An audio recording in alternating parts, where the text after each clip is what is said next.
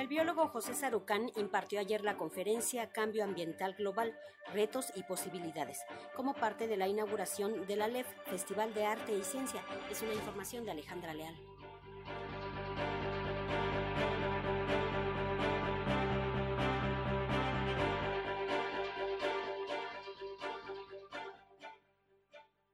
El impacto del hombre sobre el planeta es drástico evidente en el cambio climático, que modifica la biodiversidad y no obstante aún hay quien duda de ello. Escenarios dramáticos planteados por el biólogo José Sarucán, que hizo alusión a lo escrito por Aldous Huxley en Un Mundo Feliz, donde se ofrece una visión pesimista del futuro del mundo.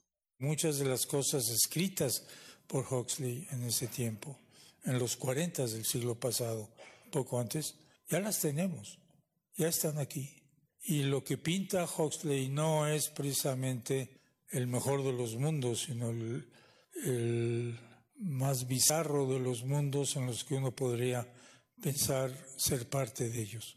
Lo que quiero enfatizar es que lo hemos construido nosotros, lo tenemos que cambiar nosotros. No hay otra fuerza mágica que va a venir de algún otro planeta o algún otro lugar a decirnos cómo hacerlo, a convencernos de cómo hacerlo. Tenemos que ser nosotros mismos quienes hemos construido esto. Y lo construimos con la acción de cada día, de cada uno de nosotros. Este, muchas veces no nos damos cuenta y muchas veces no nos podemos dar cuenta porque es parte de la vida normal. Pero ya es momento de reflexionar cómo esas partes chiquitas de la vida real tienen que ser mejor pensadas, tienen que ser más cuidadosamente llevadas a cabo para realmente ofrecerle a las siguientes generaciones de seres humanos mejores probabilidades de vivir en un planeta digno. El coordinador nacional de la Comisión Nacional para el Conocimiento y Uso de la Biodiversidad, CONABIO, impartió la tarde de ayer la conferencia inaugural del Festival El Aleph que organiza la Universidad Nacional Autónoma de México.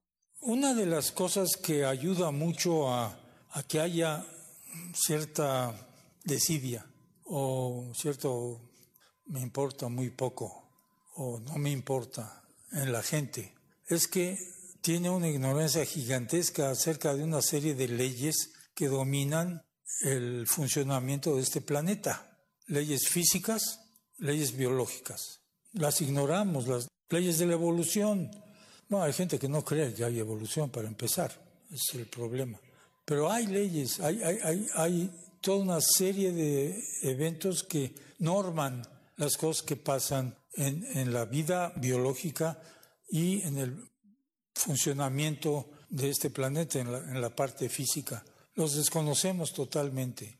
Integrante del Colegio Nacional señaló que son los grandes intereses de empresas que insertan una lógica de desconocimiento sobre los riesgos del cambio climático que impacta también en la biodiversidad.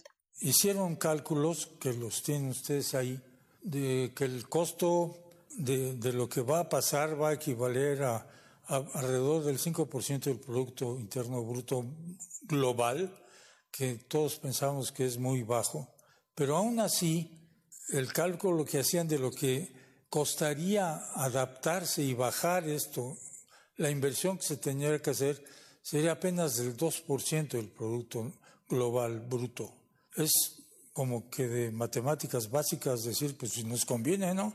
Vamos a hacerlo. Este, pero otra vez viene así todo el movimiento en contra de esto que surge de la industria petrolera, de los automóviles, de la agroindustria, de no creer en estas cosas.